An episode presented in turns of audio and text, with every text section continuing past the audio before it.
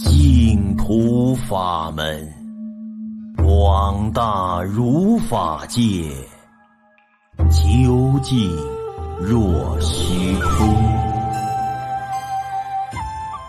亲爱的听众朋友们，大家好，今天为您讲述的是清朝一位居士，历经丧偶、身患重疾，后因缘际会与佛结缘。往生净土的故事。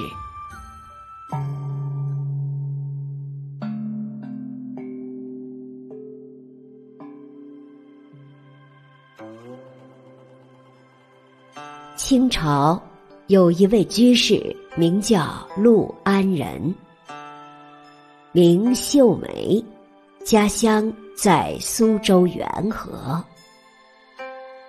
陆居士年轻时，嫁给了一位叫吴昌莲的地方小官。她在生完孩子后，丈夫就去世了。那时她才二十岁，心中十分难过，以至于患上了吐血病。有人拿《龙书净土文》给她看，她深有感触，发下誓愿。从此，一心向佛，每天早晚定课，家中戒杀，只吃三净肉，甚至对外面的一虫一蚁、一草一木都十分的爱护。清宣宗道光十四年，即公元一八三四年。有一位铁军定公，校对几十种佛教典籍，并设立印刷局安排印刷，历经五年时间才得以完成。陆居士追随定公，并受三皈五戒。定公为他取法名，叫做师寿。而后，陆居士前往帽山参拜阿育王塔。礼拜时，他见到塔中的舍利子大放异彩。自此，他更加尽力做善事。他捐献出三万两黄金，用于制作佛像和修建寺院。尤其乐于放生，每年都出资千两黄金买活物放生，从来不计较钱财。有人讥笑他的行为，陆居士却说：“财产不会永远存在，而殊胜的缘分却很难遇到。”能够仰仗这种善法功德，来报答对我有四重恩的有缘众生，并回向给他们，希望他们都能尽早证得无上菩提果位，我的愿望就满足了。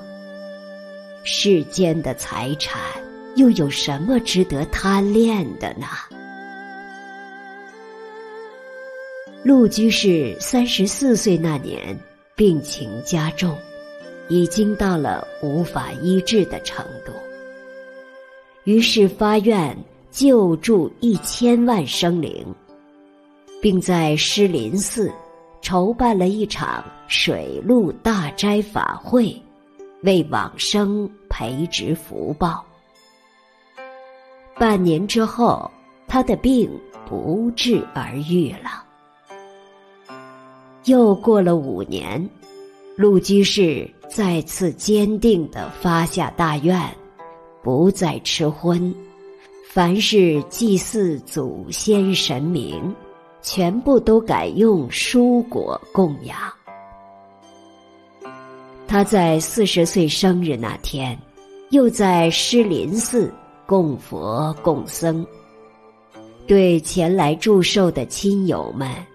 用他自己出资刊印的《法华经》华严经等佛经，布施赠送给他们。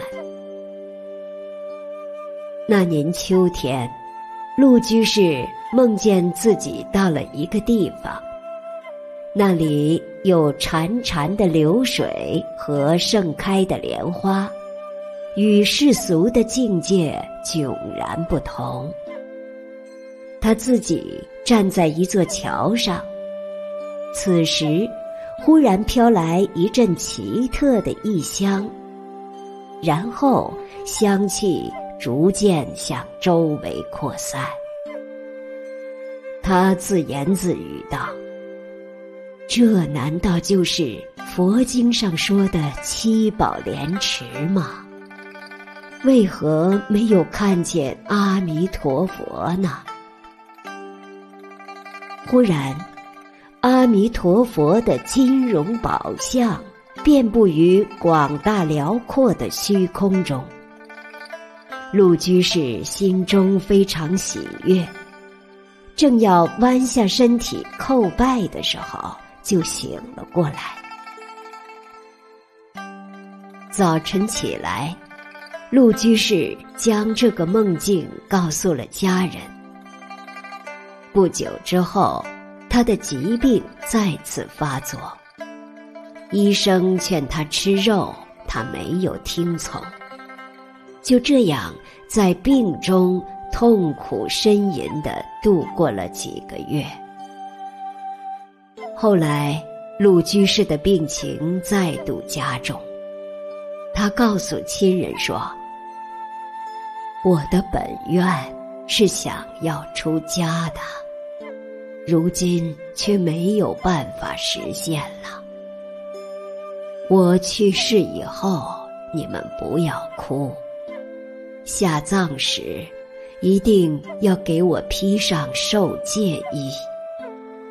料理后事的过程中，如果需要祭祀和宴请宾客，不要有荤腥和酒。我的婆婆年纪已经过了八十岁，迟早也要面临往生。等到她去世后，也按照我所说的去料理她的后事。现在，请为我迎请六位比丘尼念佛，助我往生净土。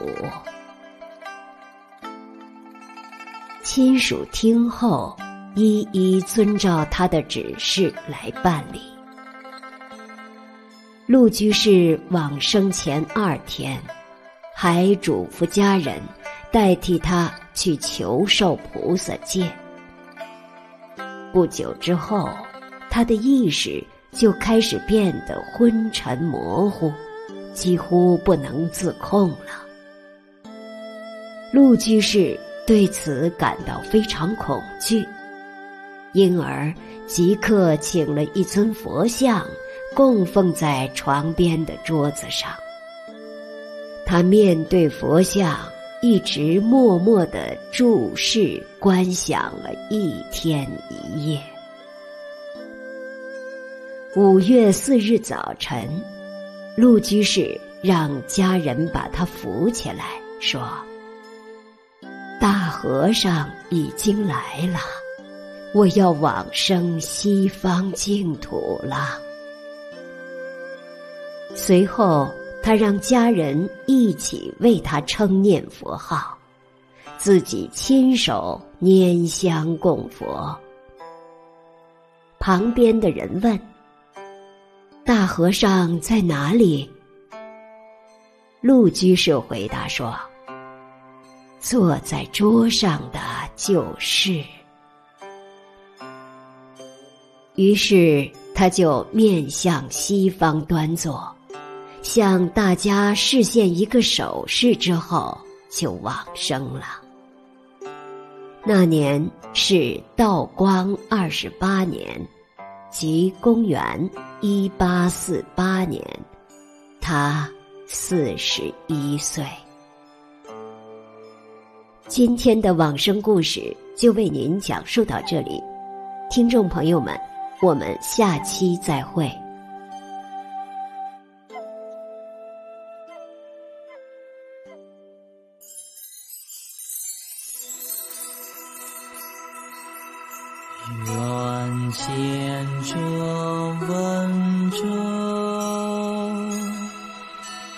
悉发菩提心，修诸福善业，回向无上觉。扬起三